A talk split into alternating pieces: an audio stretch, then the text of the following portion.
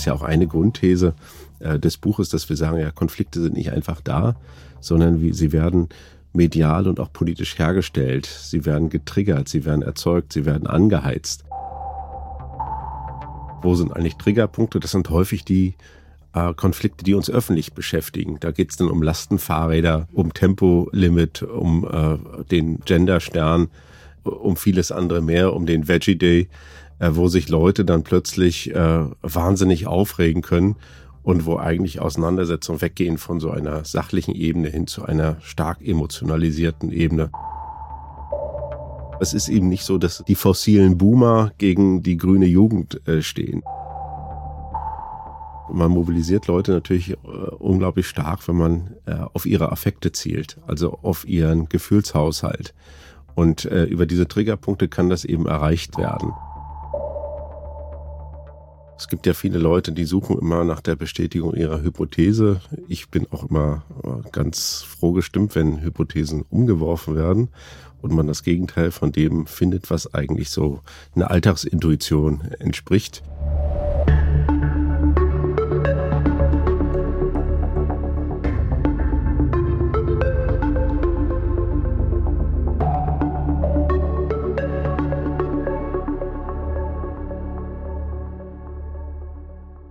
Das ist der Podcast Dichtung und Wahrheit. Ich bin Silke Hohmann und spreche hier mit Autorinnen und Autoren von Surkamp und Insel über ihre Dichtung und über ihre Wahrheit. Guten Tag. Ich freue mich sehr, den Soziologen Steffen Mau zu begrüßen, mit dem ich heute über seine Forschung zur deutschen Gesellschaft sprechen werde. Herzlich willkommen, Herr Mau. Hallo, Frau Hohmann. Herr Mau, Sie sind 1968 in Rostock geboren und haben eine Professur für Makrosoziologie an der Humboldt-Universität zu Berlin. Ihr Buch Lütten Klein, Leben in der ostdeutschen Transformationsgesellschaft, stand auf Platz 1 der Sachbuchbestenliste von ZDF, Zeit und Deutschlandfunk Kultur. Sie gehören seit 2021 zum Sachverständigenrat für Integration und Migration und ebenfalls 2021 bekamen sie den Leibniz-Preis der Deutschen Forschungsgemeinschaft verliehen, den wichtigsten Forschungsförderpreis in Deutschland. Das Preisgeld von 2,5 Millionen Euro kann der Preisträger innerhalb von sieben Jahren frei für seine Forschung verwenden und Sie haben einen Teil in ein aufwendiges Forschungsprojekt gesteckt, um herauszufinden, ob etwas dran ist an dem Narrativ von der gespaltenen Gesellschaft. Die ziemlich überraschenden Ergebnisse haben Sie mit Ihren beiden Kollegen Thomas Lux und Linus Westhäuser als Sachbuch unter dem Titel Triggerpunkte veröffentlicht, über das wir gleich intensiv sprechen werden. Sie sind Makrosoziologe am Institut für Sozialwissenschaften der Humboldt-Universität zu Berlin. Was macht eigentlich ein Makrosoziologe? Ja, wenn ich das genau wüsste. Ich bin gar nicht so, so glücklich mit diesem äh, Titel. Äh, ja, häufig geht es um Fragen äh, des Gesellschaftsvergleichs oder sozialer Ungleichheit und wir haben noch eine Professur, die heißt Mikrosoziologie. Da geht es häufig um Familien, um Freundschaftsnetzwerke, um kleine soziale Einheiten und der Makrosoziologe soll sich eigentlich um die Gesellschaft als Ganzes äh, kümmern. Aber es ist so, dass natürlich auch die Makrosoziologie die Mikroperspektive nie ganz draußen lassen kann. Also das, was Menschen äh, tun, wie sie denken, wie sie handeln, äh, was sie fühlen. Und äh, ja, in dem Buch, äh, über das wir ja nachher noch sprechen werden, äh, habe ich auch versucht, oder wir zumindest zusammen, auch so eine Verbindung zwischen Makro und Mikro hinzubekommen. Aber ich bin erstmal Makrosoziologe und äh, ja, damit muss ich leben. Und trotzdem ist so Ihre kleinste Einheit natürlich das Individuum sozusagen. Ja, letztendlich, darum geht's ja so ein Stück weit immer. Also der Mensch in seinen sozialen Beziehungen und äh, das kann man dann weiter aggregieren bis hin zu äh, zur globalen Gesellschaft. Mhm ja, aber irgendwie gibt's ja zwischen diesen unterschiedlichen Ebenen, ob das Nationalstaat ist oder Europäische Union oder das Globale, ja immer Zusammenhänge. Also der, der Mensch äh, ist nie auf einer Insel, sondern immer verbunden mit anderen, auch mit anderen Ebenen. Sie erstellen und werten Umfragen aus. Wie überraschend sind für Sie da selbst die Ergebnisse hin und wieder? Ja, äh, ich bin eigentlich immer neugierig. Also ich gehe nicht mit so ganz starken Annahmen äh, häufig in das Feld, sondern sage, ich lasse mich auch mal ein Stück weit äh, überraschen. Es gibt ja viele Leute, die suchen immer nach der Bestätigung ihrer Hypothese. Ich bin auch immer äh, ganz froh gestimmt, wenn Hypothesen umgeworfen werden und man das Gegenteil von dem findet, was was eigentlich so eine Alltagsintuition entspricht. Und äh, äh, das macht es selber auch so ein bisschen spannender. Also man kann dann auch ein Stück weit ein Trüffelschwein sein und interessante Phänomene äh, suchen und die auch auf neue Weise ausdeuten. Und manchmal findet man was und dann arbeitet man damit weiter und dann stellt man plötzlich fest, ich habe hier irgendwie so ein, so ein Ende, äh, äh, so ein Faden gefunden und am Ende ist so ein ganz großes Knäuel und das gibt mir irgendwie einen anderen Zugang zur Wirklichkeit. Diese Neugier, ist die auch ein Auslöser dafür gewesen, dass Sie sich der Soziologie gewidmet haben? Wie kamst du der Entscheidung? Ja, das war so ein bisschen so ein biografischer Unfall, wenn man das so sagen äh, möchte. Soziologie ist häufig so ein Verlegenheitsstudium. Also Leute wissen nicht, was sie studieren sollen und dann äh, schließen sie irgendwie Informatik und äh, äh, Lehramt oder irgendwie was aus und enden dann bei Soziologie oder Sozialwissenschaften. Äh, ich bin äh, politisch stark sozialisiert worden in, äh, im Herbst 1989 in, in der DDR. Äh, also die revolutionären Umbrüche und natürlich der lange Sommer der Anarchie 1990, den ich hier in Berlin schon verbracht habe, bis zur Wiedervereinigung. Und äh, dann habe ich auch angefangen zu studieren. Äh, und das war natürlich irgendwie so ein Moment, wo die Gesellschaft als Ganzes irgendwie ja die Konfiguration vollständig verändert hat. Also eigentlich die gesamte gesellschaftliche Programmierung hat sich über über Nacht verändert. Leute mussten sich neu orientieren, alte Glaubenssysteme abstreifen, Gewissheiten zählten nicht mehr und dann kam irgendwie was Neues. Und das war natürlich äh, das spannendste soziologische Phänomen, was man sich überhaupt vorstellen kann, nämlich den Wechsel von einem System Staatssozialismus, äh, ja, irgendwie eine geplante Ökonomie hin zu einer Marktwirtschaft und einer Demokratie und das eben im Zeitraffer. Und da habe ich irgendwie gemerkt, Gesellschaft ist doch ein extrem spannender Gegenstand und da will ich ein bisschen dranbleiben. Dann sind Sie 30 Jahre drangeblieben, haben 30 Jahre später dann Ihr Buch Lütten Klein veröffentlicht, eines der wichtigsten Bücher zum Jubiläum des Mauerfalls zum 30. Anlässlich der Verleihung des Kommunikatorpreises in diesem Jahr jetzt wurde ein sehr eindrückliches Porträt von Ihnen gedreht. Da sagen Sie, Ihnen sei es wichtig, Menschen auf Augenhöhe zu begegnen. Würden Sie sagen, das ist ein Charakterzug von Ihnen? Ja, so ein bisschen schon. Also ich habe schon eine Neugierde auf Leute. Es gibt manchmal natürlich auch Überdruss, wenn man bei Veranstaltungen dann hinterher von 30 Leuten irgendwie zur Rede gestellt wird, weil die das ganz anders sehen. Das kann auch sehr ermüdend äh, äh sein. Äh, aber ansonsten habe ich äh, schon von, eigentlich schon immer niemals so eine reine Schreibtischsoziologie betrieben, äh, die sich nur von Büchern äh, ernährt oder nur von der Analyse von Datensätzen, sondern ich habe auch immer versucht, wie sieht's eigentlich vor Ort äh, aus? Also dass man wirklich irgendwie rumkommt, dass man guckt, äh, sozusagen, dass auch die Lebensbezüge von anderen ihre Geltung erfahren. Also man kann ja immer sehr schnell auch, äh, wenn man hier in Berlin Mitte sitzt, äh, sozusagen äh, auf andere Sachen herabschauen und äh, die Nase rümpfen. Und das äh, lag mir eigentlich nicht, hat sicher auch was mit der eigenen Biografie zu tun. Ich hatte auch immer ein großes Interesse zum Beispiel an manuellen Tätigkeiten und habe ja auch in der Werft gearbeitet und mhm. so weiter. Und äh, da kommt das so ein Stück weit her und äh, auch so ein bisschen die Neugierde auf, äh, auf andere Milieus, auf andere Weltverständnisse, auf andere auch äh, ja, soziale Existenzweisen, äh, die sich durchaus dann von meinen unterscheiden. Mhm. Um ein bisschen mehr darüber zu erfahren, wie Sie arbeiten, können wir vielleicht schon einmal ganz kurz vorgreifen auf das Thema Ihres Buches Triggerpunkte und einen Begriff oder Phänomen erklären. Ein Phänomen, das hierfür ganz zentral ist, nämlich die Polarisierung. Ich zitiere aus Ihrem Buch. Polarisierung, wo man hinsieht. Sämtliche Medien sind voll damit. Spaltungsdiagnosen sind in den letzten Jahren zu einem Masternarrativ geworden, mit dem sich die Gesellschaft ihren Wandel erzählt. Mit Besorgnis registriert man soziale und politische Fliehkräfte, die das Zentrum in entgegengesetzte Richtungen zerren, hin zu den wachsenden Rändern. Wo man sich früher einig war oder Differenzen sachlich austrug und friedlich weiterlebte, so die Wahrnehmung, herrschen heute nur noch Streit und Hysterie, Rechthaberei und Abgrenzung. Der allgegenwärtige Begriff der Polarisierung wird zur Chiffre einer Erosion des Zusammenhalts und einer Bedrohung der Demokratie. Die Medien und wir alle glauben, dass die Gesellschaft in Deutschland sich in einem Prozess der Spaltung befindet. Auch in der Alltagswahrnehmung vieler Menschen bestätigt sich offenbar, dass sich zunehmend unversöhnliche Lager gegenüberstehen. Und so plausibel diese Feststellung sein mag, so wirft sie doch Fragen auf. Was hat Sie veranlasst, diese Diagnose der Polarisierung mal näher zu betrachten? Wie kam es dazu? Ja, ich äh, war selber lange so Parteigänger dieser Polarisierungsthese, habe auch gedacht, ja, irgendwie bewegt sich alles auseinander. Die Dinge werden eben unversöhnlicher, irgendwie äh, die Gruppen kommen nicht mehr so miteinander klar. Und es gibt natürlich den aufsteigenden Rechtspopulismus, äh, der ja auch durchaus auch als Polarisierungsphänomen interpretiert wird. Und die Idee war dann schon, sagen, ja, in welcher Hinsicht polarisiert sich eigentlich die Gesellschaft? Also gibt's wirklich so auskonturierte Lagerbildungen, wo sich irgendwie zwei oder vielleicht mehr feindliche Gruppen gegenüberstehen? Äh, geht jetzt die eine Seite mehr nach links und die andere mehr nach rechts? Äh, was passiert da eigentlich genau?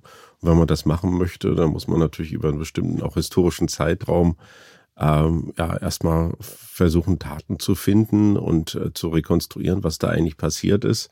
Und wenn man das dann macht, dann stellt man in diesen Mustern fest, dass es so einfach gar nicht ist, dass wir eben kein Auseinanderdriften äh, der Gesellschaft haben. Wir haben auch sozusagen kein Verschwinden der Mitte äh, und äh, nur noch so eine, so, so eine extremen Ränder.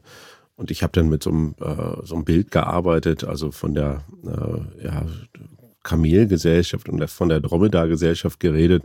Ja, was ist jetzt die äh, Dromedar-Gesellschaft? Das ist eigentlich die Gesellschaft, äh, die so, so etwas hat wie so eine Normalverteilung an, an Einstellungen zu wichtigen gesellschaftspolitischen Themen wie Migration äh, oder Geschlechterrollen oder äh, Klimawandel. Und dann gibt's irgendwie so die Ränder, die flachen ab äh, und so ähnlich wie die Silhouette eines Dromedars und dagegen. Ein Höcker, genau. Ja, ein Höcker und daneben ist sozusagen das zweihöckrige Kamel. Und äh, äh, da haben wir eben so zwei Hügel, das sind dann die zwei Hauptgruppen und daneben so ein unüberbrückbares Tal. Und äh, wenn man sich das jetzt anguckt, dann stellt man fest, ja, wir sind doch immer noch mehr Dromedar als Kamel. Mhm. Ja, wir sind jetzt nicht dahin gewandert, aber es gibt andere Gesellschaften, wo das äh, deutlich hervortritt. Also wenn Sie an die polnische Gesellschaft äh, denken, also die PiS-Partei und die anderen äh, Oppositionsparteien, die sich dann eher auf Europa orientieren, wo auch ein Kampf gibt ums äh, Abtreibungsrecht und vieles andere mehr. Oder die USA, die Spaltung zwischen äh, Republikanern und äh, Demokraten. Da hat man wirklich so zwei Lagergesellschaften mit häufig eben auch äh, äh, sozusagen unversöhnlichen äh, und äh, aversiven sozialen Beziehungen zwischen denen. Und das ist in Deutschland nicht so. Es gibt nach wie vor auch eine, eine breite Mitte und auch sozusagen über die unterschiedlichen demokratischen Parteien hinweg auch die Fähigkeit, durchaus ähm, Koalitionen zu bilden und auch Kompromisse zu, zu erzielen. Und das ist durchaus eine Stärke der deutschen Gesellschaft und das unterscheidet sie vielleicht von anderen polarisierten Gesellschaften. Wie Sie das herausgefunden haben und wie Sie das auch belegen können, wirklich mit, mit Fakten und mit Zahlen, dazu hören wir gleich noch mehr. Jetzt würde mich erst noch mal dieses hinterfragen, dieses Initiationsmoment, wo sie sagen, Moment mal, was wäre eigentlich, wenn es ganz anders ist? Da ähm, waren sie zunächst ziemlich allein, oder? Wie einsam ist es denn, meinungsmäßig da nicht mit dem Strom zu schwimmen? Ja, es waren ja auch befreundete Kollegen, die sich sozusagen an dieser Debatte intensiv äh, beteiligt haben. Und überall habe ich immer von der Polarisierung gelesen und auch von der sozusagen äh, ja, Neukonfigurierung des, des gesellschaftlichen Konfliktraums oder vom Aufstieg von Kulturkämpfen zwischen den ja Latte Macchiato trinkenden Prenzlauer Berger Müttern einerseits und den ja, irgendwie Schnitzel essenden äh, und SUV-Fahrer, äh, SUV-fahrenden irgendwie Landeiern, äh, die dann auch noch konservativ und migrationsfeindlich sind. Und äh, natürlich als Karikatur funktioniert das wahrscheinlich ganz gut und irgendwie auch als Denkschablone. Aber das sind eben sehr extreme Sozialfiguren, die es möglicherweise gibt. Aber sind die wirklich repräsentativ für die Gesamtheit äh, der Gesellschaft? Also irgendwie ist, sitzt man ja häufig auch zwischen allen Stühlen und hat keine ganz eindeutige Positionierung im gesellschaftlichen Konfliktraum. Und äh, ja, ja gut, das war dann erstmal so eine Idee zu sagen, okay, man guckt das jetzt so ein bisschen an. Und äh, klar, in der Wissenschaft äh, geht es ja letztendlich auch immer darum, dass wir versuchen, uns in einen äh, existierenden Diskurs und auch in eine bestimmte Debattenlage einzuklinken und die Sachen doch so lange zu prüfen, bis sie sich wirklich gut fundieren äh, lassen. Und äh, nachdem ich mir das alles angeguckt habe, was dazu veröffentlicht ist, habe ich gesagt, ja, okay, eigentlich ist das noch nicht richtig fundiert. Das ist immer noch mehr eine Hypothese mhm. als wirklich etwas, was irgendwie eine auch ähm, gut äh, empirisch beschrieben werden kann. Und in die Lücke bin ich dann letztendlich mit äh, Thomas Lux und Linus Westhäuser, die das Buch mit mir zusammen gemacht haben, reingegangen. Und wir waren uns auch von Anfang an relativ einig, dass das lohnenswert sein könnte, auch so einen Alltagsmythos oder sogar, man könnte sogar sagen, wissenschaftlichen Mythos so ein Stück weit äh, zu entzaubern. Äh, das gefällt natürlich nicht allen. Da gibt's auch äh, Gegenwehr und dann kann man darüber diskutieren, ob wir das richtig machen oder ob man da noch andere Evidenzen findet. Aber wir haben es jetzt erstmal auf unsere Weise gemacht. Das ist auch wieder nur ein Beitrag für die äh, Debatte. Auch sicher nicht der, der äh, letzte Punkt, den man da irgendwie setzen kann. Aber wir glauben, dass wir doch äh, da erstmal eine ganze Menge Futter äh, liefern, mit dem sich jetzt andere auseinandersetzen können. Sie haben es gerade schon gesagt, Sie haben das mit zwei Kollegen gemacht, Thomas Lux und Linus Westhäuser. Wie schreibt man denn ein Buch zu dritt? Wie kann ich mir das vorstellen? Hat da jeder seinen eigenen Schwerpunkt oder unterschiedliche Themengebiete oder wie war das während des Entstehungsprozesses? Ja, das war zu Anfang gar nicht einfach, weil wir auch unterschiedliche Schreibtypen sind, äh, auch im Hinblick auf die Geschwindigkeit. Ich bin eigentlich ein, ein Schnellschreiber, also ich setze mich hin und schreibe runter.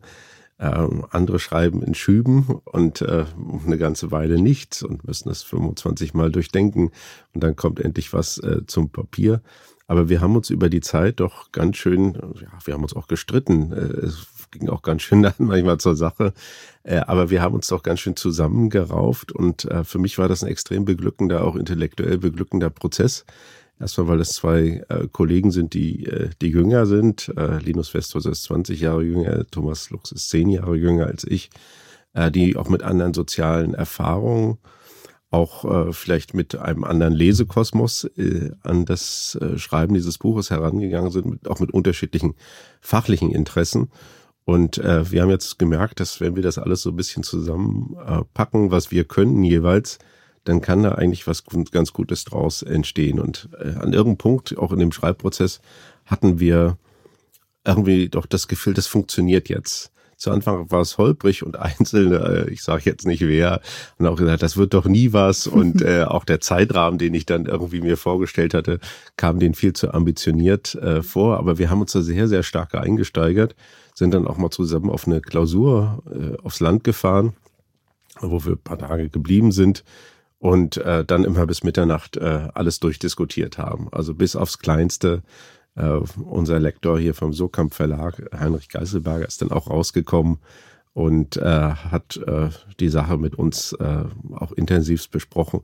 Und das war natürlich irgendwie zu dem Zeitpunkt, als wir das gemacht haben, das war Anfang des Jahres, war das natürlich ein absolut äh, großes äh, Glück, überhaupt die Möglichkeit zu haben, sich nochmal auch mit ja, Leuten, die das mal Teile gelesen haben oder auch ganz über diesen Text zu beugen und festzustellen, ja, hat er jetzt wirklich den Sound, den er haben soll? Äh, schaffen wir eigentlich inhaltlich so eine, so eine, auch eine narrative Struktur reinzubringen? Ist er auch interessant? Also gibt es irgendwie was Knisterndes äh, an, an dem Text, an dem sich dann auch andere so ein Stück weit reiben, äh, reiben können? Und äh, wir wollten ja nicht einfach jetzt nur eine Datensammlung machen, Compendium, sondern wir wollten irgendwie auch einen Text schreiben, der irgendwie aufregend ist, der auch eine Art von, von Relevanz hat für die gegenwärtige Debatte. Ja, ich finde, Sie bieten auch äh, jede Menge ansprechende so Referenzen an. Also ich finde es jetzt gerade interessant, dass Sie alle drei, alle drei Autoren sind äh, zehn Jahre altersmäßig auseinander und es gibt ja auch so popkulturelle Referenzen, wie zum Beispiel auf Reinhard Götz. Ja. Ähm, von wem kam die? Äh, ich glaube, die habe ich reingebracht, äh, weil, äh, aber ich muss sagen, ich, ich stelle jetzt fest, ich bin ja äh, sozusagen mit Reinhard Götz aufgewachsen, ist so viel gesagt, weil ich ja in der DDR gewohnt aber in den 90er Jahren war er schon für mich ein wichtiger äh, Autor. Und es gibt jetzt, äh, also sowohl bei den beiden, aber wie auch bei den äh, studentischen Hilfskräften, mit denen ich zusammenarbeite, die Anfang 20 sind, eine absolute Faszination für Reinhard Götz, äh, die da viel belesener sind, also richtig äh, sich das alles reinschaufeln. Und äh, ja, also jetzt so an meinem Lehrbereich hat sich so eine richtige Fankultur äh, herausgebildet. Und als ich denen mal erzählte, dass ich mal so einen Brief von Reinhard Götz, äh, weil ich ihm irgendwie einen Gefallen getan hatte, bekommen habe, handschriftlich, äh, dann äh, waren alle unglaublich begeistert und wollten ihn gleich sehen, sind in mein Büro gekommen. Ich konnte das gar nicht nachvollziehen, weil ich eigentlich dachte, so für jüngere Leute ist das ein Autor, der schon viel zu weit weg ist, aber das scheint äh, nicht so zu sein. Also hat da eine große Attraktivität. Sie nennen in dem Buch den Begriff des Sofortismus, den haben Sie sich bei Reinhard Götz geliehen und das auch so aufgeschrieben. Genau, ja, das ist so ein schöner anschaulicher Begriff, wo wir irgendwie versuchen zu zeigen, dass Klimapolitik eben auch häufig ein Zeitkonflikt ist, äh, wo es einigen äh, nicht schnell genug geht, weil eben der menschengemachte Klimawandel äh, so schnell voranschreitet und anderen alles viel zu schnell geht. Und dieser Sofortismus ist im Prinzip äh, natürlich das, was jetzt auch die letzte Generation verkörpert. Wir müssen jetzt sofort alles umstellen und müssen sofort äh, alle Maßnahmen ergreifen, um überhaupt noch die Klimakatastrophe abzuwenden. Und dann ist das natürlich ein sehr anschaulicher und schöner Begriff. Jetzt sind wir schon bei unserem kleinen Zwischenspiel von Dichtung und Wahrheit angelangt. Zeit für meine kurzen, schnellen Fragen an Sie, Herr Mau, mit denen wir uns ein bisschen locker machen, bevor wir dann tiefer in das Buch Triggerpunkte einsteigen und in die Erkenntnisse und Ergebnisse dieses Buches. Ich gebe Ihnen immer zwei Optionen, zwischen denen Sie sich schnell entscheiden dürfen. Herr Mau, sind Sie bereit? Ich bin bereit. Was mögen Sie lieber, Tabellen oder Diagramme? Diagramme. Schreibtisch oder Bibliothek? Schreibtisch. Gang oder Fenster? Ah, eher Fenster. Stadt oder Land? Ja, da muss ich sowohl als auch, aber eigentlich bin ich eher ein Städter. Und bei Verspannungen hilft besser Massage oder Turnen? Massage. Sehr gut, danke schön. Gehen wir jetzt mal konkreter auf die Ergebnisse Ihrer Untersuchungen und Ihr Buch Triggerpunkte ein. Die Konflikte in der Gesellschaft sind gegenwärtig stark und sichtbar, aber ist die Gesellschaft wirklich so zerstritten? Bei vielen großen Fragen, so Ihr überraschender Befund, herrscht einigermaßen Konsens. Hier braucht es also Klarheit darüber, wie weit die Meinungen wirklich auseinanderliegen. Sind wir uns in wesentlichen Fragen vielleicht viel einiger, als wir uns es selbst zutrauen? Nur wenn bestimmte Triggerpunkte berührt werden, dann verschärft sich schlagartig jede Debatte. Gleichstellung ja gern, aber bitte keine Gendersprache. Umweltschutz ja, aber wer soll die Kosten tragen? Ihr Buch Triggerpunkte geht Konflikten um alte und neue Ungleichheiten nach und schafft mit empirischen Belegen eine neue Diskussionsgrundlage auch, um eben diese Mythen über den Zustand unserer Gesellschaft zu entzaubern. Auch wer sich auf welcher Seite befindet, ist viel weniger eindeutig als gemeinhin angenommen. Gerade kam es schon zur Sprache, die Behauptung, wer migrationsoffen und rassismuskritisch ist, der ist auch umweltbewusst. Oder wer Gendern ablehnt, fährt auch SUV, isst jede Menge Fleisch und hat Ressentiments gegenüber Migranten. Das lässt sich so nicht halten. Das ist nicht so einfach, oder? Ja, es ist leider äh, eher eine verkraterte, zum Teil auch unübersichtliche Konfliktlandschaft. Und wir versuchen im Prinzip ähm, erstmal einen Sortiervorgang zu machen. Also dass wir wirklich sagen, also es gibt jetzt nicht den einen Megakonflikt, sondern wir müssen in unterschiedliche Konfliktarenen hineingucken. Äh, ja, Konflikte um äh, Migration, um sexuelle Diversität, um Klima, auch um Fragen von sozialer Sicherheit und Umverteilung. Und da jeweils gibt es sozusagen auch eine Form von Eigenlogik mit unterschiedlichen Interessen, äh, auch ähm, ja, Positionierung von gesellschaftlichen Gruppen. Und das haben wir erstmal versucht zu rekonstruieren, ohne zu behaupten, es hätte jetzt alles nichts miteinander zu tun. Natürlich kann es auch Zusammenhänge geben, aber die muss man sich dann im Einzelnen äh, angucken. Und wenn man das macht, dann sieht man in diesen einzelnen Arenen jeweils was sehr, sehr unterschiedliches äh, stattfinden. Zum Beispiel sagen wir jetzt, wir nennen das Oben-Unten-Arena, also da geht es wirklich um Fragen der materiellen Ungleichheit. Da sagen wir, ja, eigentlich äh, hat sich die Ungleichheit vergrößert. Da müsste es doch eigentlich so etwas geben wie eine linke Mobilisierung für mehr Umverteilung oder für eine Reduktion von Ungleichheit. Da sagen, das findet aber gar nicht statt, sondern es gibt eher so eine, ja, demobilisierte Klassengesellschaft. Also das ist ganz schwer, ist im Prinzip diese Ungleichheitsfragen zu politisieren. Die Leute sagen zwar alle, die Ungleichheit ist zu groß, haben wir fast 80 Prozent von Leuten, die das sagen, im Prinzip auch quer durch das gesamte Spektrum.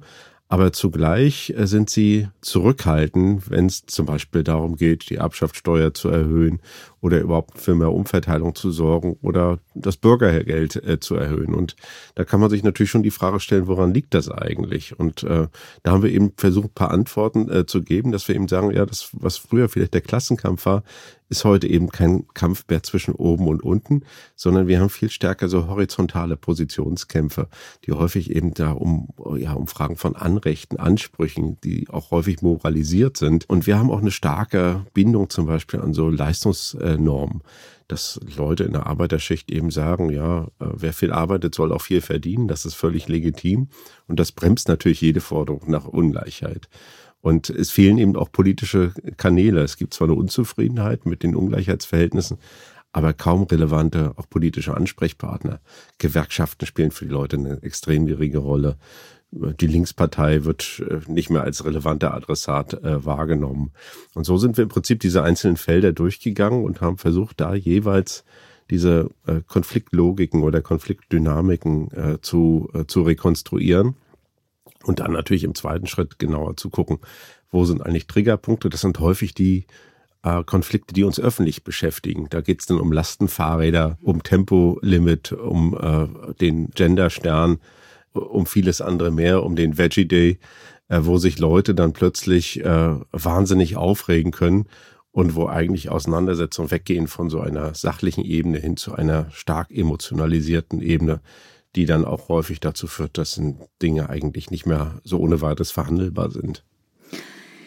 Sehr spannend, insbesondere diese Feststellung, dass es offenbar ähm, auch in gewisser Weise das Gefühl gibt, jeder habe so ein bisschen den Status, den er sich auch selber so verdient hat oder dass man, ich glaube, der Fachbegriff ist die Meritokratie, dass äh, man eben durch Leistung seinen Status erhöhen kann. Und wer das nicht schafft, der hat halt nicht genug geleistet. Ist das sehr weit verbreitet? Ja, also in den 70er Jahren gibt es einzelne Umfragen, die zeigen sozusagen, dass dieser Meritokratie-Glaube, wie man das nennen kann, also der Glaube daran, dass Leistung und Talent ausschlaggebend dafür sind, wo man eigentlich seinen Platz in der Gesellschaft findet und wie viele Gewinne man einstreicht, äh, da war das eher etwas, was in der Oberschicht oder in der oberen Mittelschicht stark verbreitet war. Die haben alle dran geglaubt. Na gut, das war natürlich auch ihr äh, biografisches Erfolgsrezept und die unteren waren eher skeptisch. Die haben eher sozusagen an die an staatliche Kompensation und Ausgleichsmaßnahmen äh, geglaubt. Und wenn man heute guckt, äh, wer glaubt eigentlich an die Meritokratie, dann sind das vor allen Dingen diejenigen in der, in der Arbeiterklasse oder in einfachen arbeitnehmerischen Schichten. Äh, die oberen sind zum Teil sogar skeptischer. Das heißt, die haben unglaublich stark dieses äh, leistungsgesellschaftliche Ideal internalisiert und wenn man das hat, dann glaubt man natürlich eher auch daran, dass man sich selber anstrengen muss, um voranzukommen, als dass der Staat einem irgendwie helfen soll oder dass es darum geht, kollektiv um eine Neuverteilung des äh, Kuchens der Gesellschaft irgendwie zu, äh, zu streiten. Und die Leute, die das stark internalisiert haben, die sind auch sehr skeptisch gegenüber Transferempfängern, gegen, gegenüber migrantischen Gruppen, weil sie dann immer sagen, ja, und so, ich, ich stehe jetzt jeden Morgen auf und bin fleißig und dann gibt's andere, die sind jetzt wie Vordrängler in der Warteschlange, die kommen und äh, kriegen jetzt hier öffentliche Unterstützung und äh, zeigen sich einfach nicht leistungsbereit genug guck mal hier, es gibt doch unglaublich viele Jobs, überall werden Leute gebraucht, warum sollst du eigentlich öffentliche Unterstützung äh, bekommen? Und damit spielt sich natürlich der, der, der, wenn man so will, der Klassenkampf viel stärker sozusagen in, innerhalb der Klasse ab als äh, zwischen ja, Arbeitern und den Besitzern von Produktionsmitteln, wie das vielleicht noch bei Karl Marx war. Und es ist ganz schwer, offensichtlich da jetzt irgendwie äh, politisch eine Art von Bewegung hineinzubringen, die nochmal stärker diese Umverteilungsfrage aufruft. Spannend finde ich, dass man ja eigentlich denken würde, äh, dieser Leistungsglaube ist tatsächlich ein Thema für die, denen es bereits gut geht. So war es ja früher ähm, die ja damit auch sozusagen ihren Wohlstand auf eine Art legitimiert haben oder eine Erklärung ja. dafür mhm. geschaffen haben. Und das jetzt eigentlich sich so verschoben hat und da auch eine äh, gewisse Unbeweglichkeit das zur Folge hat, dass es im Grunde gar keine, gar keine Notwendigkeit gesehen wird, den Status quo wirklich aktiv zu verändern, weil es hat ja mit einem selber dann doch nur so, also es ist, es ist ein Privatproblem eigentlich ja. quasi, ne? Ja, das macht das natürlich für linke Parteien unglaublich schwer, mhm. überhaupt irgendwie äh, Unterstützungsbereitschaften zu mobilisieren. Da könnte man sagen, ja, alle beschweren sich über die Ungleichheit und finden alles irgendwie ungerecht. Äh, das müsste doch eigentlich äh, sozusagen wählermäßig bei euch irgendwie einzahlen. Aber das tut es äh, eben nicht. Und das ist für linke Parteien häufig eben ein Rätsel. Und wir bieten jetzt mal ein Interpretationsangebot, wie man dieses Rätsel vielleicht entschlüsseln kann und sehen, dass doch in diesen veränderten auch moralischen Bewertungen und auch die Bindung, in der Bindung an solche meritokratischen Prinzipien äh, doch eine Art von Entschärfung der Klassenfrage äh, drin, drin steckt. Und äh, gleichzeitig haben wir eben eine Verlagerung hin zu neuen äh, Konflikten. Das ist ja sozusagen der alte industriegesellschaftliche Konflikt. Und dann haben wir jetzt eben Konflikte um ja, Migration. Das ist eben im Moment ja ein äh, extrem intensiv geführter Konflikt. Dann ja um Fragen von, von Diversität, äh, auch äh, Rassismus und andere Dinge.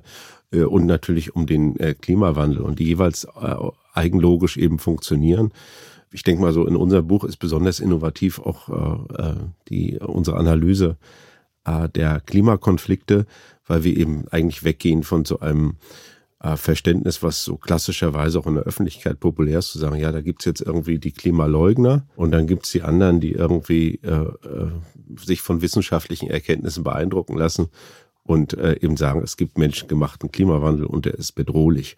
Und da würden wir, würden wir sagen, das ist eine völlige, völlig falsche Beschreibung der, der, der Lage, weil wir haben in Deutschland, das ist anders als in den Vereinigten Staaten, äh, nur ganz wenig Leute, die irgendwie äh, den menschengemachten Klimawandel leugnen. Je nach Umfrage äh, sind das äh, sechs, sieben, acht äh, Prozent, also in allermeisten Fällen unter zehn Prozent.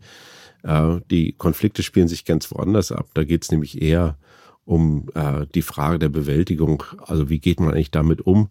Äh, wie werden eigentlich Kosten und Lasten verteilt, wenn es um die sozial-ökologische Transformation äh, geht? Also um die Lösung dann eigentlich ja, schon. Also man könnte ja die, die, die, die ganze Klimafrage kann man ja in drei, drei oder vier Richtungen eigentlich aufschlüsseln. Das eine Mal sagt man, es gibt unterschiedliche Verursachungsverantwortung. Also natürlich die Mittelschicht und die gehobene Mittelschicht, die haben häufig Fußabdruck von 20 Tonnen, 25 Tonnen CO2 pro Jahr. Die unteren Schichten äh, liegen unter 5 Tonnen und erzielen eigentlich äh, die Pariser Klimaziele schon. Ja. Die müssten sich ja eigentlich gar nicht verändern. Dann gibt es natürlich auch unterschiedliche Betroffenheiten vom Klimawandel. Menschen, die in Büros arbeiten, die ihre Häuser irgendwie mit Klimaanlagen ausstatten können oder auch energetisch sanieren oder dämmen, die sind natürlich viel weniger davon betroffen, als wenn sie jetzt Bauarbeiter sind und den ganzen Tag der Sonneneinstrahlung oder der Hitze ausgesetzt sind. Also auch da könnte man eigentlich sehen, die unteren Schichten sind eigentlich äh, negativer betroffen vom Klimawandel als die oberen, die sich noch teilweise äh, sozusagen auch schützen können.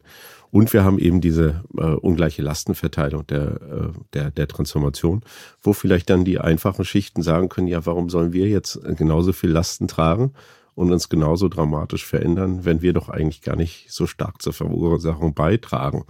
Die Oma, äh, die irgendwie in Brandenburg im kleinen, unsanierten Häuschen sitzt, die hat wahrscheinlich, wenn sie noch aus dem eigenen Garten Gemüse zieht, wahrscheinlich einen CO2-Fußabdruck äh, von, von zwei oder drei Tonnen. Das heißt, die ist eigentlich äh, vorbildlich. Trotzdem wird die natürlich dann durch so ein Gebäudeenergiegesetz auch unglaublich stark belastet und zwar ähnlich groß wie jemand, äh, der einen sehr, sehr großen Fußabdruck äh, schon hat. Und solche Fragen mal aufzuwerfen und zu sehen, wie die eigentlich in, in Konflikte überführt werden. Wir haben auch, wir sprechen in dem Buch von so etwas wie einer Ökologie der Mittelklasse und einer Ökologie der Arbeiterklasse. Und die Idee ist schon zu sagen, dass die Vorstellung, äh, was es eigentlich heißt, mit der ökologischen Frage umzugehen, sich in der Mittelschicht, vor allen Dingen in der akademischen Mittelschicht und äh, in der Arbeiterklasse grundsätzlich äh, unterscheiden. Und zwar dahingehend, dass die in der Mittelschicht häufig das als Form des Lebensstils oder der Lebensführung verstehen. Da geht es um äh, Konsumentscheidung, da geht's um, um, um Wahl, da geht's um, also ich wähle sozusagen, welches Produkt ich eigentlich nehme. Kaufe ich jetzt Gemüse aus der Region oder nicht? Da geht's um Frage von, von E-Mobilität und so weiter. Und in unteren Schichten wird die ökologische Frage ganz stark mit äh, Gerechtigkeit, mit sozialen äh, Begriffen verknüpft.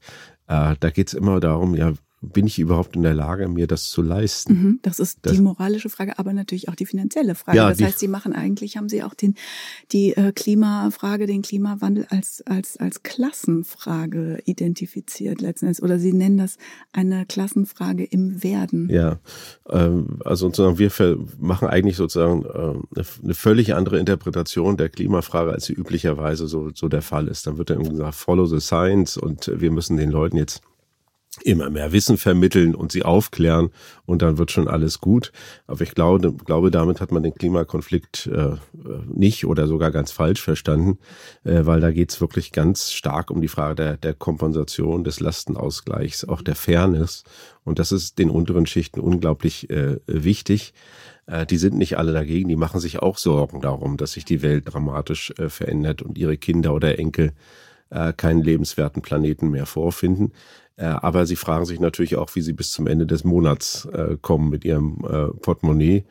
Und äh, diese Fragen einfach nochmal so zentraler zu stellen und wirklich zu sehen, ja, da gibt zwar eine Öffentlichkeit immer so das vermittelte Gefühl, das ist jetzt irgendwie die, die, die, die Mittelschicht oder die gut gestellte urbane Mittelschicht, das sind jetzt die Pioniere äh, sozusagen der sozial-ökologischen Transformation, weil sie sich eben so Solarpaneele irgendwie auf das Dach bauen und ein E-Auto äh, fahren dann muss man sagen, das ist einfach nur die halbe Wahrheit, weil sie eben nach wie vor den größten CO2-Fußabdruck haben.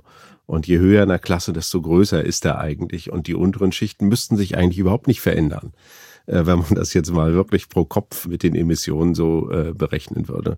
Und das ist eine veränderte Perspektive eigentlich auf diese Frage, weil da die Konfliktlagerungen natürlich dann ganz andere sind und auch die politischen Maßnahmen, die man möglicherweise ergreifen äh, müsste, um äh, ja, die Leute irgendwie auch mitzunehmen. Was mich vor allen Dingen auch überrascht hat, ist, wo Sie die Meinungen, Haltungen und Wertungen in diesen Fragen auch so verorten. Durch Ihre Forschung haben Sie im Grunde äh, wirklich auch so gängige Annahmen entkräften können. Normalerweise würde man jetzt vielleicht denken, die jungen Leute sind alle traumatisiert vom Klima, die Alten kümmert nur ihr eigenes Wohlergehen. Ihre Erkenntnis ist ganz anders. Ich zitiere, eine Generationenkluft im Klimabewusstsein lässt sich mit unseren Daten nicht belegen. Tatsächlich äußern die älteren Kohorten sogar größere Ängste als die jüngeren Jahrgänge. In der Gruppe der über 70-Jährigen machen sich ganze 85 Prozent große Sorgen um den Klimawandel. Bei den 50 bis 59-Jährigen liegt dieser Wert nur noch bei 76 Prozent und bei den 16 bis 29-Jährigen gar bei lediglich 62 Prozent. Also komplett anders, als man denken würde. Wie falsch liegen wir denn mit unseren Mustern, wenn man sich ihre Zahlen anschaut? Ja, häufig ganz schön falsch. Äh, wir sind jetzt auch nicht die Einzigen, die so, die sowas finden. Also wenn man da ein bisschen genauer äh, mal recherchiert, dann gibt es auch mal andere Studien, die durchaus interessante Muster finden. Aber es ist eben nicht so, dass es die jetzt äh, die die fossilen Boomer gegen die grüne Jugend stehen. Ne? Also dass da wirklich, das wird ja häufig gesagt, der die Klimafrage ist auch so ein Generationenkonflikt. Ja gut, wenn man auf die Straße guckt, dann mag das stimmen. Also Fridays for Futures oder äh, letzte Generation, das sind eben sehr junge äh, Bewegungen, aber das sind wenige Protagonisten. Und äh, die Frage, wie repräsentativ sind die eigentlich für ihre eigene äh, Generation? Und äh, nach unseren Daten nicht sehr repräsentativ. Also da sieht man nicht wirklich, dass es irgendwie so, ein, äh, so eine extrem starke Generationenkluft gibt, wo die Älteren ja irgendwie da noch kein Klimabewusstsein haben und die Jüngeren äh, da alle jetzt eine völlig andere gesellschaftspolitische Orientierung aufweisen. Und das ist eben interessant, das können wir in vielen Feldern äh, äh zeigen. Ich hätte auch vorgedacht, zum Beispiel Frage des gendergerechten Sprechens ist ja auch ein großer, großes Konfliktfeld in der Gesellschaft, wo viele Leute an die Decke gehen können. Und da hätte ich auch gesagt, ja, okay, das ist eigentlich äh, eine Frage äh, des Wertewandels. Und äh, der Wertewandel wird ja immer stark verknüpft mit dem, mit der Abfolge von Generationen. Also es kommt eine neue Generation, die lebt mit anderen Selbstverständlichkeiten, die hat andere Wertvorstellungen. Die Älteren, die sterben dann irgendwann äh, aus und dann verändert sich die Gesellschaft. Und da hätte ich schon gesagt, ja, okay, da müsste es jetzt auch irgendwie die Älteren geben, die da eher Vorbehalte haben, weil die es noch nicht kennen, in Schulen und Universitäten auch nicht kennengelernt haben. Die Jungen sind da aufgeschlossen. Aber selbst da sehen wir ganz wenig generationelle Unterschiede so dass die Annahme, die ich sonst hätte, dass sich eigentlich dieser Sprachwandel über die Generation durchsetzt, äh, die habe ich jetzt so ein bisschen äh, relativiert, äh, weil ich eben auch, weil wir eben auch gesehen haben in unseren Daten, dass in, bei den jungen Leuten äh, wenn man das jetzt nicht nur auf die sozusagen Medienberufe oder äh, die Wissensberufe äh, konzentriert, wirklich in der Breite der Gesellschaft äh, auch das äh, unglaublich stark ablehnen. Und äh, das war für mich überraschend. Äh, und äh, ja, da kann man dann irgendwie doch eine ganze Menge auch an Schlussfolgerungen äh, daraus ziehen äh, für, ja, äh, für mögliche Konfliktlagerungen, die sich um solche Themen eben, eben drehen. Der, dieser Konflikt wird offensichtlich nicht verschwinden. Und wir haben eben auch, sehen eben auch viel Widerstand äh, gegen äh, solche sprachpolitischen Interventionen, zu denen man stehen kann, äh, äh, wie auch immer. Und wir haben uns auch immer gesagt, es ist völlig sekundär, was wir davon halten. Ja. Wir möchten es einfach nur analysieren. Das ist ja auch keine normative Position, die wir vertreten. sondern wir wollen eigentlich mal verstehen, wo kommt eigentlich diese unglaublich starke Gegenwehr her. Oder wie sieht's einfach überhaupt ja, erstmal aus? Ja, wie sieht's aus und warum sieht's so aus, wie ja. es wie es aussieht? Erzählen Sie mal über ja. Ihre Methoden. Das würde mich jetzt interessieren. Sie haben sogenannte Fokusgruppen. Ja. Wir haben Leute im, im, Prinzip rekrutiert, äh, die haben dann auch ein bisschen äh, eine Aufwandsentschädigung bekommen und äh, wurden so, so auch aus unterschiedlichen sozialen Milieus, Stadt, Land, unterschiedliche Altersgruppen mit Migrationshintergrund, ohne Ost- und Westdeutsche und haben die zusammengesetzt und die haben dann an moderierten Diskussionen teilgenommen und haben dann diese, diese einzelnen äh, Konfliktarenen im Prinzip durchdiskutiert. Und was uns da interessiert, sind eigentlich so die argumentativen Repertoires, die genutzt werden. Äh, also womit gehen Leute eigentlich in solche, Diskussionen rein? Uns interessiert nicht äh, Haltung pro oder con, sondern wie begründen die das eigentlich? Wie rechtfertigen die das eigentlich? Welche Register ziehen die eigentlich, um ihre eigene Position äh, vor anderen irgendwie äh, zu präsentieren? Und Sie wollten das ohne Teil der Gruppe zu sein, natürlich auch erleben und haben sich das angeschaut. Sie saßen hinter einer Ja, wir saßen hinter so einer vers verspiegelten Wand, äh, gleich mit mehreren in unserem Forschungsteam und haben dann, äh, das wurde natürlich aufgezeichnet, äh, äh, Audio- und auch Videoaufzeichnung und auch dann transkribiert, aber wir haben natürlich auch versucht zu erfassen, wie ist eigentlich die die Atmosphäre in dem Raum, wie ist die Körperhaltung der Leute, wie verhalten die sich zueinander. Und da sieht man dann schon, oder was wir dann gemacht haben, ist im Prinzip, dass wir so Überschriften rausgesucht haben. Die haben wir so perforiert aus, äh, aus, äh, aus Tages- oder Wochenzeitungen oder auch äh, aus Online-Medien, äh, äh, die, wo wir dachten, ja, die könnten möglicherweise kontrovers sein. Sowas ja, irgendwie äh, Schwimmzeiten für Transpersonen in öffentlichen Berliner Schwimmbädern äh, oder äh, Obergrenze für, für äh, Migranten äh, aus äh, arabischen Ländern. Und so solche Themen sind das. Ne? So über 30 davon. Und dann haben die Leute ein bisschen Zeit bekommen und äh, sollten dann äh, die The Themen raussuchen, also aus diesen Kartenstapel, wo sie, die sie, über die sie sich am meisten aufregen. Und dann haben die die genommen und dann haben die der Gruppe im Prinzip erzählt, warum sie sich darüber aufregen. Und dann hat sich darum ein Gespräch entsponnen. Pro und Con.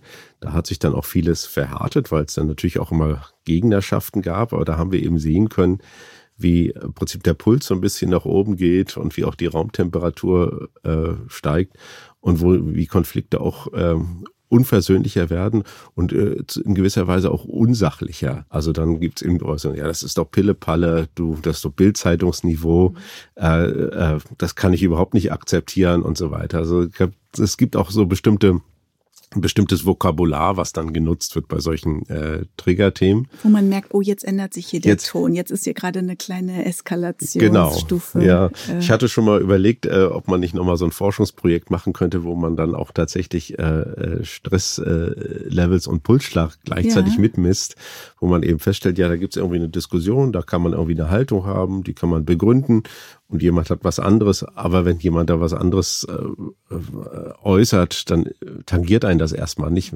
Bei diesen Triggerpunkten reagieren die Leute häufig sehr allergisch, sehr, sehr aversiv äh, auf andere äh, Positionen und engagieren sich auch ganz stark, viel stärker in der Diskussion, ziehen rote Linien, sagen, das geht gar nicht und so mhm. weiter. Sie haben eben schon gesagt, äh, Lastenfahrrad zum Beispiel ist so ein so ein Begriff ist ja irgendwie eigentlich absurd, weil es ist ja so ein Objekt halt irgendwie, aber das, das triggert eben. Welche Begriffe waren das noch, bei denen Ihre Probanden? Ja, Messerstecher, also wenn man so ein aktuelles Beispiel sind, ist das natürlich äh, das März, Friedrich März Beispiel äh, mit dem Zahnersatz, äh, also äh, Migranten oder äh, Geflüchtete, die sich ihre Zähne reparieren äh, lassen das ist natürlich eine Chiffre für was ganz anderes. Ne? Also das kennt natürlich jeder.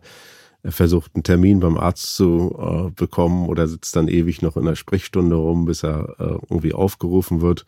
Und dann kommt dann plötzlich äh, jemand äh, äh, und äh, drängelt sich da irgendwie vor oder nimmt Leistung in Anspruch, wo man selber Schwierigkeiten hat, auf diese Leistung zuzugreifen oder selber auch unzufrieden ist mit dem Leistungsangebot. Da wird irgendwie ganz viel aktiviert und die meisten uns haben auch gar nicht die einzelnen Themen so interessiert, sondern wir haben immer gesagt, die sind eigentlich repräsentativ für was ganz anderes, nämlich für darunter liegende moralische Grundintuition oder Dispo Disposition, also bestimmte Vorstellungen, äh, wie Dinge zu sein haben, was gut und richtig, äh, was gut und richtig ist. Und immer wenn das berührt wird, dann äh, geht Leuten irgendwie die Hutschnur äh, hoch. Das ist natürlich nicht überall der Fall. Manche Sachen kann man irgendwie so ganz locker wegdiskutieren, aber bei einigen Themen äh, ist es eben schon. Und äh, da haben wir eben gesagt, okay, das sind jetzt unsere Triggerthemen.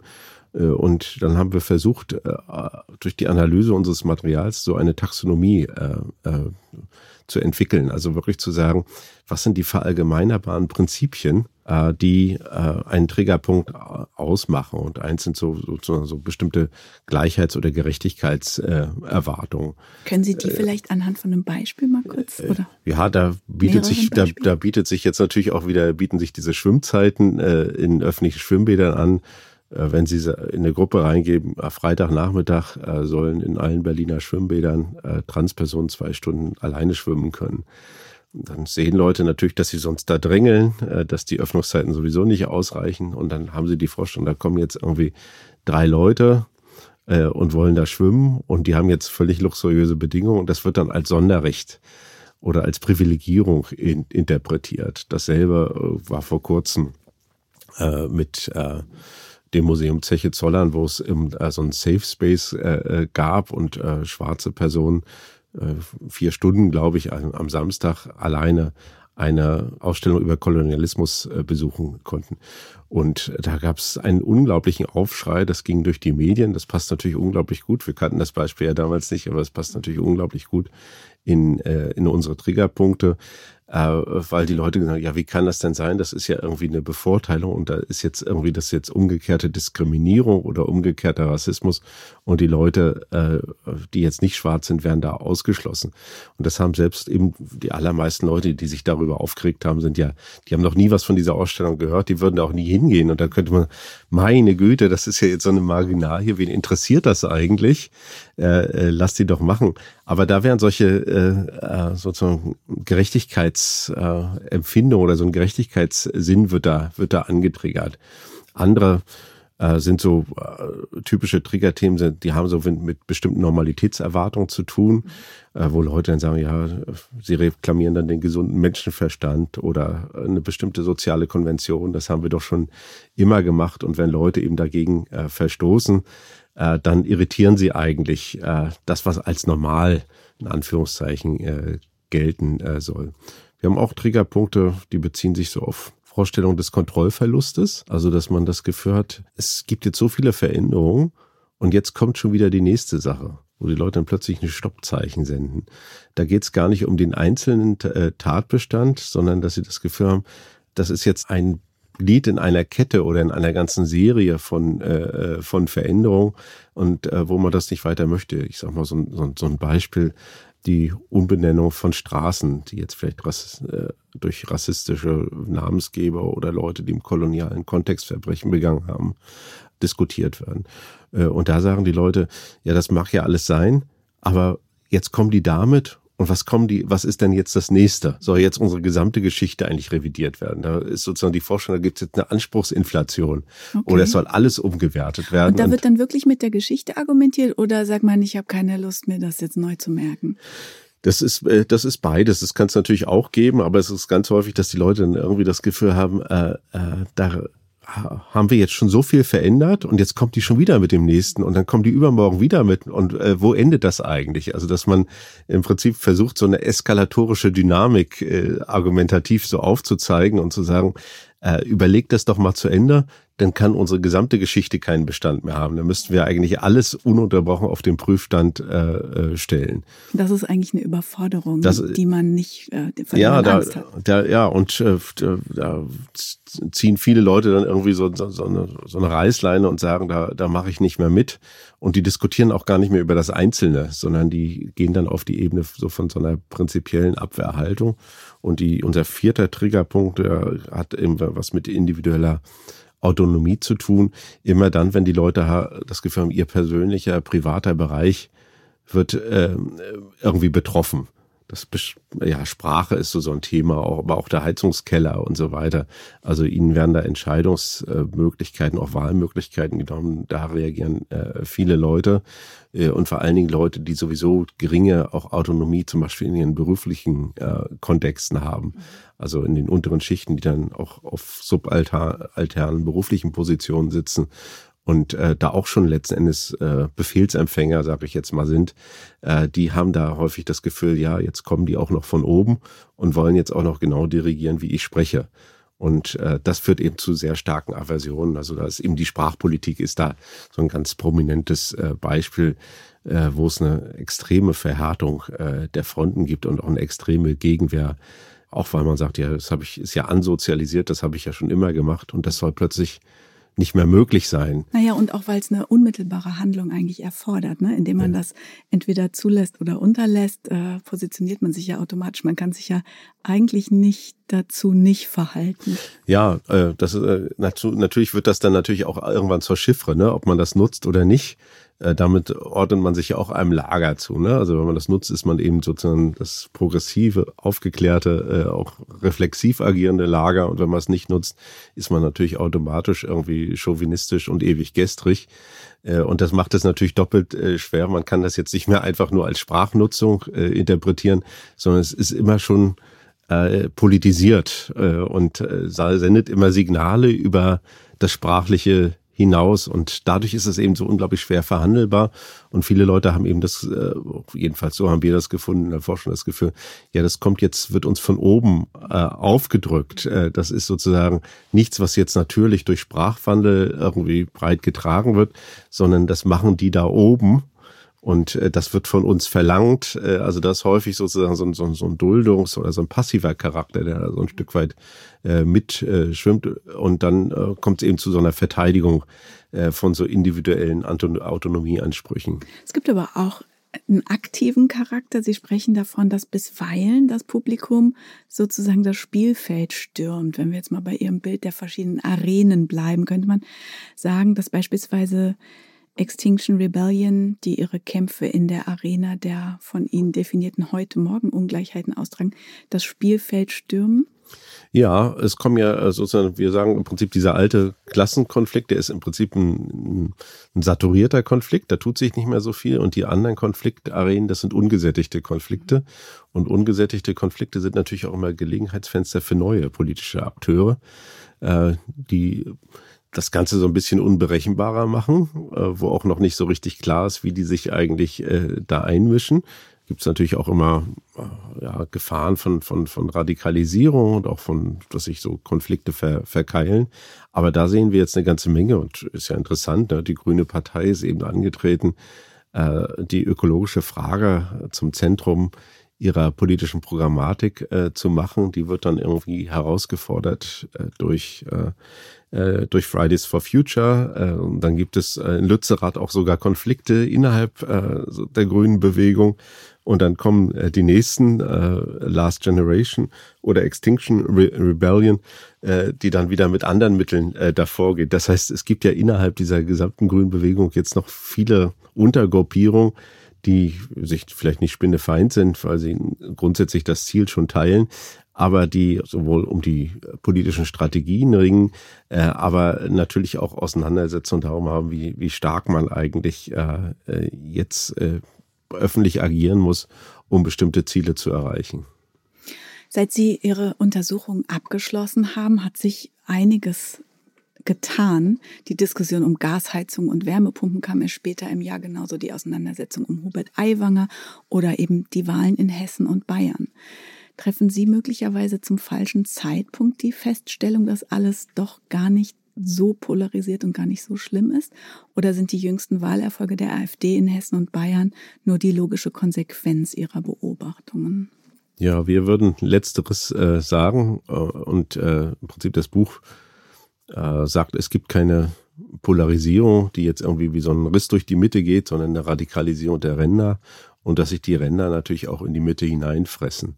Und diese Triggerpunkte sind für uns eigentlich Einstiegsfenster zur Veränderung äh, des gesamten politischen Diskurses, aber auch zur Veränderung der politischen Sitzordnung. Wir sagen eigentlich, dass die breite Mitte so ein Stück weit entideologisiert ist. Also sie hat weniger Parteibindung, also der, den Parteien sterben im Prinzip die Stammkunden aus. Die Leute bewegen sich zwischen diesen großen äh, und etablierten Parteien äh, so ein Stück weit auch hin und her. Aber die Parteien können sich auch immer weniger auf ihre Wähler verlassen, also auf die Loyalitäten äh, dieser Wähler. Und dann äh, müssen sie sich überlegen, wenn es alles entideologisiert ist, wie schaffen wir es eigentlich, die Leute zu mobilisieren? Und äh, man mobilisiert Leute natürlich äh, unglaublich stark, wenn man äh, auf ihre Affekte zielt, also auf ihren Gefühlshaushalt. Und äh, über diese Triggerpunkte kann das eben erreicht werden. Und deswegen sagen wir, das gibt eigentlich so einen Übergang weg von einer sachorientierten Politik hin zur Affektpolitik, also zu einer Politik der Gefühle, die immer wieder versucht, über diese Triggerpunkte im Prinzip äh, Wahlerfolge äh, zu erzielen oder Zustimmung abzugreifen. Und äh, je stärker Parteien das machen, desto stärker kommen wir natürlich auch in so eine Erregungsgesellschaft äh, hinein. Und die AfD macht das ja sehr erfolgreich, indem sie eben eigentlich den öffentlichen Diskurs nach solchen Triggerpunkten abscannt. Mhm. Und auch welche sie, schafft eigentlich. Ja, und ne? welche schafft. Und äh, wenn sie jetzt irgendwie feststellt, okay, da gibt's jetzt irgendwie Vorbehalte, Ressentiment, da gibt's irgendwie was, äh, wo Leute ein Unbehagen haben. Das machen wir jetzt irgendwie zum Zentrum der politischen äh, Debatte und äh, das wird jetzt dann so oft dann irgendwie aufgerührt und äh, zentral gesetzt, äh, dass uns das möglicherweise ein paar Läufe, paar, paar, paar Zuläufe irgendwie bringt. Wenn jetzt un unterbrochen über die gendergerechte Sprache gesprochen wird, hat das ja natürlich genau die Funktion, weil man weiß, es gibt 70 Prozent der Bevölkerung vielleicht oder 65 Prozent, die äh, da, dagegen sind. Die, und die liegen natürlich auch in den anderen Parteien. Die gibt es auch in der SPD, die gibt es auch in den grünen Parteien. Und äh, wenn man jetzt den Leuten irgendwie sagt, ja, okay, da gibt's jetzt irgendwie politische Kräfte, die wollen das und ihr wollt das ja eigentlich nicht, dann kommt doch zu uns, dann sind wir ja erstmal die erste Adresse. Aber man muss sie richtig anheizen. Und äh, das ist ja auch eine Grundthese äh, des Buches, dass wir sagen, ja, Konflikte sind nicht einfach da, sondern wie, sie werden medial und auch politisch hergestellt. Sie werden getriggert, sie werden erzeugt, sie werden angeheizt. Und das haben wir im Prinzip jetzt äh, seit unserer Untersuchung seit dem letzten Jahr gesehen, dass bestimmte Themen auch äh, in der Agenda sozusagen einen prominenteren Platz bekommen haben, zum Beispiel das Migrationsthema. Und wenn einem das gelingt, das so zentral zu stellen, dann kann man dann natürlich auch bestimmte elektorale Gewinne erzielen. Und von da, wir hatten in unserer Untersuchung gesehen, dass schon die AfD äh, die stand damals in Umfragen bei 5, 6, 7 Prozent, äh, dass die in unserer Umfrage auch schon ein, ein Wahlpotenzial von 20 Prozent hatte. Also Leute, die sich vorstellen konnten, durchaus mal die AfD zu wählen. Das konnten Sie schon Das sehen. haben wir gesehen, ja. Und äh, äh, im Prinzip die, die Tür war schon halb offen.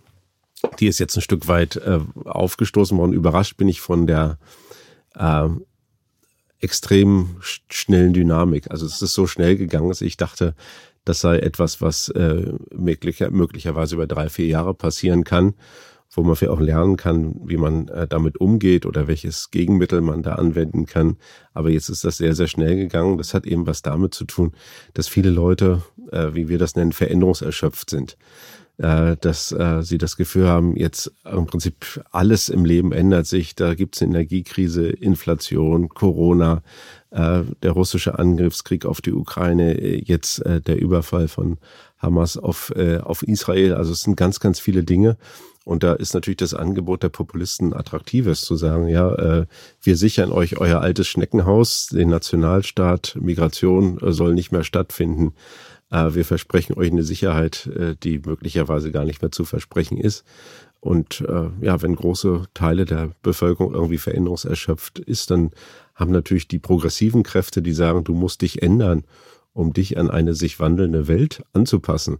Die haben natürlich dann ein sehr, äh, ja, sehr, die haben es sehr schwer, sozusagen ihre Argumente in der Öffentlichkeit äh, zu, zu verkaufen. Wenn die Grüne Partei jetzt sagt, du musst dich irgendwie in allem umstellen und nichts kann so bleiben, wie es ist, äh, dann äh, greifen Leute vielleicht dann eher auf die populistischen Angebote zurück. Sie waren ja im August als Gast bei der Klausurtagung der Bundesregierung in Meseberg. Was haben die Ministerinnen und Minister zu ihren Erkenntnissen und Ergebnissen gesagt und was haben sie ihnen geraten? Ja, da kann ich jetzt ja nicht, nicht, nicht ganz so aus dem Nähkästchen äh, plaudern. Es war erstmal eine sehr interessante Runde, an der sich äh, viele Ministerinnen und Minister äh, beteiligt haben. Also es war jetzt nicht so, dass ich äh, da nur im, im Dialog mit, äh, mit Olaf Scholz oder noch mit ein, zwei anderen äh, war, sondern ich äh, war wirklich auch verblüfft, wie breit das Interesse war. Die Leute haben ja auch äh, politische Erfahrung, äh, die sie in ihren Wahlkreisen oder auch in vielen Zuschriften und Bürgergesprächen äh, gewinnen und haben das natürlich versucht, so ein Stück weit mit dem, was ich da präsentiert habe, äh, abzugleichen. Äh, aber äh, es tauchte natürlich immer wieder die Frage auf, wie geht man eigentlich damit um? Was macht man eigentlich, wenn man in äh, so eine äh, so einen Zustand der Affektpolitik hineingeht. Und äh, es gibt ja vielleicht drei Möglichkeiten. Das eine ist, man macht selber eine Politik der Emotionen. Das heißt, man muss selber irgendwie versuchen, politische Leidenschaften zu erzeugen. Äh, es ist jetzt vielleicht nicht sozusagen das allererste, woran man beim Hanseaten Olaf Scholz äh, denkt. Äh, das zweite ist, man äh, ignoriert das einfach, äh, macht einfach so weiter. Vielleicht schaltet man auch auf Autopilot. Jedenfalls äh, versucht man oder versucht zu dethematisieren, also bestimmte Themen, die jetzt vielleicht virulent gemacht werden, äh, gar nicht, äh, gar nicht zuzulassen und für auch nicht über jedes Stöckchen zu springen. Und das dritte ist, äh, man richtet seine Politik rein auf Resultate aus und hofft, dass das langfristig dann äh, auch erfolgreich ist, wenn es äh, zu Wahlen äh, kommt. Und darum drehte sich das so ein Stück weit, wie man damit eigentlich umgehen äh, kann, wenn man eben sieht, das ist für die Parteien auch klar, dass äh, sozusagen das, was wir jetzt Triggerpunkte nennen, äh, dass das ein extrem riskantes Spiel ist, weil die Parteien selber nicht mehr so stark sozusagen die öffentliche Willensbildung mitbestimmen und auch einhegen können, sondern sind eben auch von medialen Wellen, werden sie ganz häufig überrollt. Da kommt das nächste Thema. Äh, das wird äh, dann durch, durch äh, Akteure, die jetzt nicht zu den tragenden Parteien gehören, eingebracht. Das müsste jetzt auch nicht unbedingt Parteien sein, können auch andere politische Akteure sein, wird eingebracht. Dann bestimmt das vier Wochen irgendwie die Debatten und man selber kann dann nur noch äh, irgendwie die Scherben aufsammeln oder Schadensbegrenzung äh, machen. Das heißt, die Parteien stehen gar nicht mehr sozusagen an der Spitze des politischen Diskurses, haben auch weniger Möglichkeiten, den irgendwie einzuhegen und inhaltlich äh, zu gestalten und äh, laufen dann viel Hinterher. Und das ist natürlich eine unglaublich äh, gefährliche Situation wenn man weiß, dass äh, Leute sehr stark sozusagen über Affekte ihr politisches Verhalten steuern mhm. äh, und man hat einfach auf dieser Affektebene, entweder möchte man die nicht bedienen oder man hat wenig anzubieten, äh, dann äh, äh, ist es natürlich unglaublich schwierig, da ein erfolgreicher Akteur zu bleiben. Die Medien hängen an dem Polarisierungsnarrativ. Sind Journalistinnen und Journalisten beleidigt, wenn man ihnen ihre schöne Spaltungsthese wegnimmt? Die Mediendynamik, die äh, orientiert sich natürlich genau an denselben Triggerpunkten. Wir haben auch eine Medienuntersuchung gemacht, die ist jetzt nicht in das Buch eingeflossen, äh, aber die hat, äh, wird jetzt ein Doktorand, Julian Heide, in seiner Dissertation verarbeiten, wo wir über die letzten 20 Jahre große äh, Medienoutlets auch analysiert haben, auch mit äh, großen quantitativen Daten, also im Prinzip eine volle Erhebung dieser Texte. Und dann kann man sowas machen, das nennt sich Sentimentanalyse, wo man eben guckt, äh, welche Wörter genutzt werden, um bestimmte Emotionalisierung zu erzeugen. Und wir sehen eben in den Medien, dass die Triggerpunkte eigentlich dieselben sind. Ne? Also dieselbe Art von Emotionalität oder emotionaler Grundstruktur äh, dort äh, vorhanden ist. Und die Medien leben eben auch äh, von, von Aufmerksamkeiten, von Nachrichtenwert, äh, auch ja alles das, was man so Ökonomie der Aufmerksamkeit äh, nennt. Das heißt, sie sind auch darauf angewiesen, dass die Leute dahin klicken, äh, dass die das lesen. Und das funktioniert eben auch durch äh, durch bestimmte Anreize. Also eine Sache, die jetzt völlig differenziert und ausgleichend irgendwie in the middle of the road daherkommt, ja, das, das lesen eben weniger. Und dadurch haben wir in den sozialen Medien ist das noch viel stärker als äh, in den Qualitätsmedien oder in, in den Printmedien oder in den öffentlich-rechtlichen. Äh, dadurch haben wir natürlich eine Überrepräsentation äh, von eigentlich Randpositionen. Das merkt man ja selber, wenn man bei Twitter oder anderen sozialen Medien unterwegs ist, dass man irgendwie das Gefühl hat, die Mitte ist vollständig ausgedünnt. Ja, allerdings. Mhm. Also nur wenn man sich extrem exponiert und äh, sozusagen pro oder contra äh, wirklich dann ins Volle geht, dann erreicht man noch irgendwie eine Sichtbarkeit und dann reagieren viele Leute äh, positiv, aber auch viele dann eben ablehnend äh, darauf. Und dann gibt es über die algorithmische Steuerung natürlich auch eine Prämierung von äh, bestimmten äh, ja, starken oder extremen äh, äh, Meinungen. Und das führt natürlich schon dazu, dass wir äh, so etwas haben wie so eine gefühlte Polarisierung. Also das Empfinden, dass die Welt doch ganz schön polarisiert ist und da draußen es nur noch dafür und dagegen gibt und irgendwie äh, diese vielen sowohl als auch, die es ja auch geben könnte, dass die eigentlich, äh, äh, dass die eigentlich verschwinden. Kann man selber auch mal mit Tweets irgendwie bei, bei Twitter ausprobieren, wenn man irgendwie so eine ausgleichende Position äh, einnimmt, dass das gar nicht äh, so stark wahrgenommen wird, sondern äh, irgendwie offensichtlich andere Leute auch gar nicht in ihrem Feed und so weiter haben. Äh, aber äh, das ist ein Argument, das machen wir auch im Buch und das ist auch durch die Forschung ganz gut belegt, dass aus dieser gefühlten Polarisierung auch eine reale Polarisierung äh, werden kann.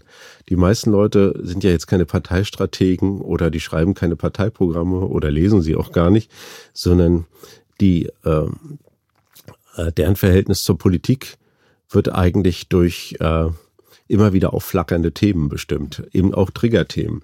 Das heißt, äh, das Politische ist so ein bisschen in so einer unter so einer Nebeldecke oder so einem verhangenen äh, Schleier dahinter und dann blinkt es hier und da in unterschiedlichen Farben. Und dann versucht man immer festzustellen, ob die Farbe, die da jetzt blinkt, ob das die der eigenen Gruppe ist äh, oder der, des eigenen Bezugskollektivs oder die der anderen. Und äh, je stärker dann natürlich sozusagen das Blinken irgendwie so im äußeren Bereich stattfindet, also je, je mehr von diesen Signalen, die da gesendet werden, eben über diese Triggerpunkte äh, laufen, desto äh, unterschiedlich navigiert man eben. Ne? Also navigiert man in die Richtung der Eigengruppe und weg von den anderen. Und in der Folge kann das natürlich sein, dass die Vorstellung, dass es irgendwie nur noch extreme Meinung gibt, äh, auch immer mit, mit neuen Formen der Selbst- und Fremdzuordnung einhergeht und in der Folge dann sich die reale Polarisierung eben deswegen herausbildet, weil es eine gefüllte Polarisierung gibt. In den USA hat man das zum Beispiel zeigen können, indem Leute gefragt werden, äh, ja, was glaubst du? Und dann legt man eine Liste von vielleicht 15 Politikthemen, was Republikaner eigentlich über dieses Thema denken. Und äh, dann kreuzen Demokraten alle extrem an und wenn man die Republikaner fragt, was sie zu dem äh, Thema denken, dann sind sie viel moderater. Das kann man natürlich auch spiegelbildlich machen, was Republikaner über Demokraten denken und was Demokraten selber denken. Und da stellt man eben fest, dass sozusagen, äh, dass dann zu völlig anderen Verteilungen kommen, wenn man die Leute fragt, was sie denken, was die anderen denken, als das, was tatsächlich gedacht wird. Und, äh, äh, und dann in der Folge führt das eben dazu, dass die Republikaner, ich habe jetzt keine Lust, mich überhaupt mit Republikanern auszutauschen, mhm. weil die zu allem nur so extreme Meinungen haben und umgedreht.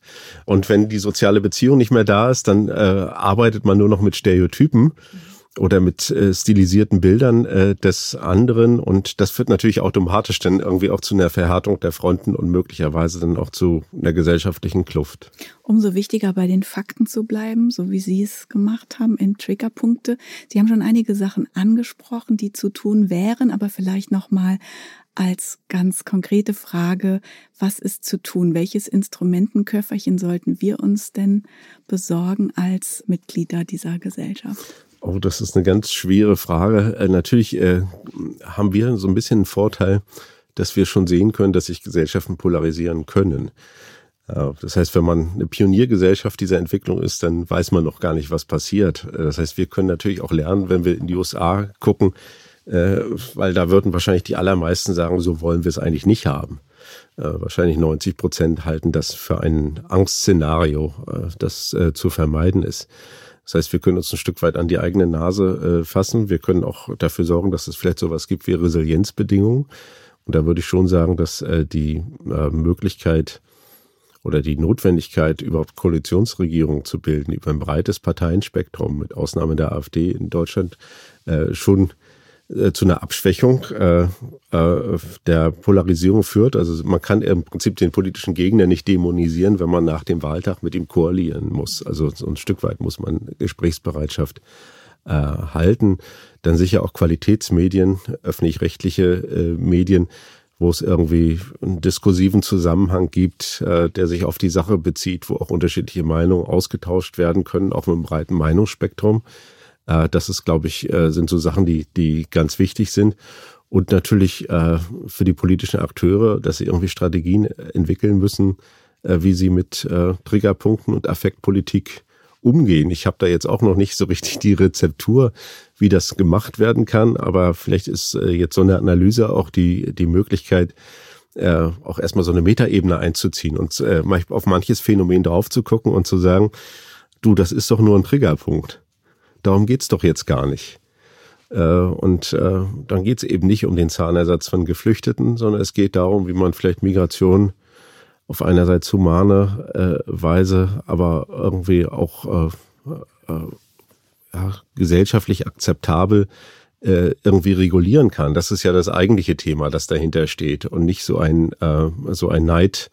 Äh, Thema und äh, so ein Thema, das eben auch auf Ausgrenzung und äh, und Zurückweisung anderer äh, Gruppen sich äh, sich bezieht und äh, ja, das wäre so ein bisschen meine Hoffnung. Vielleicht ist das naiv, aber dass wir an der einen oder anderen Stelle uns auch mal am Riemen reißen und zu einer Versachlichung äh, beitragen.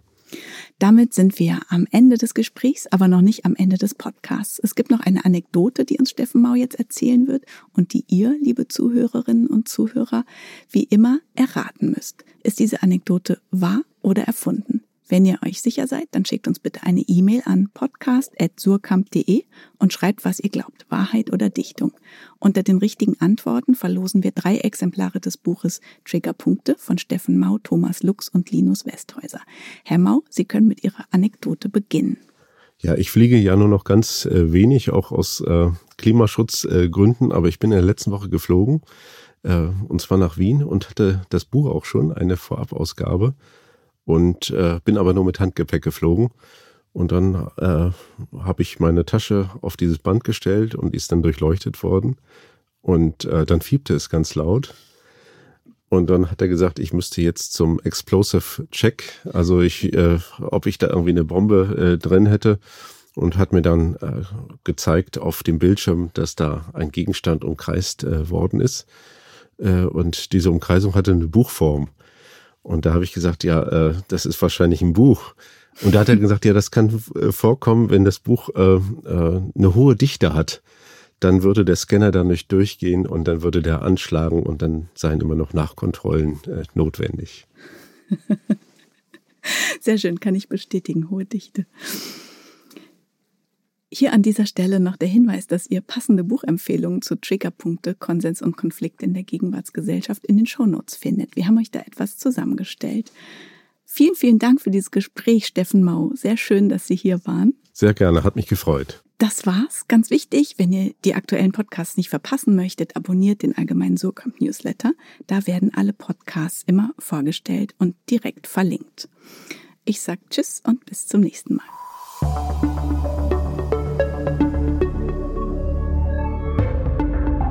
Dichtung und Wahrheit ist ein Podcast der Verlage Surkamp und Insel, produziert von Rosepark Productions.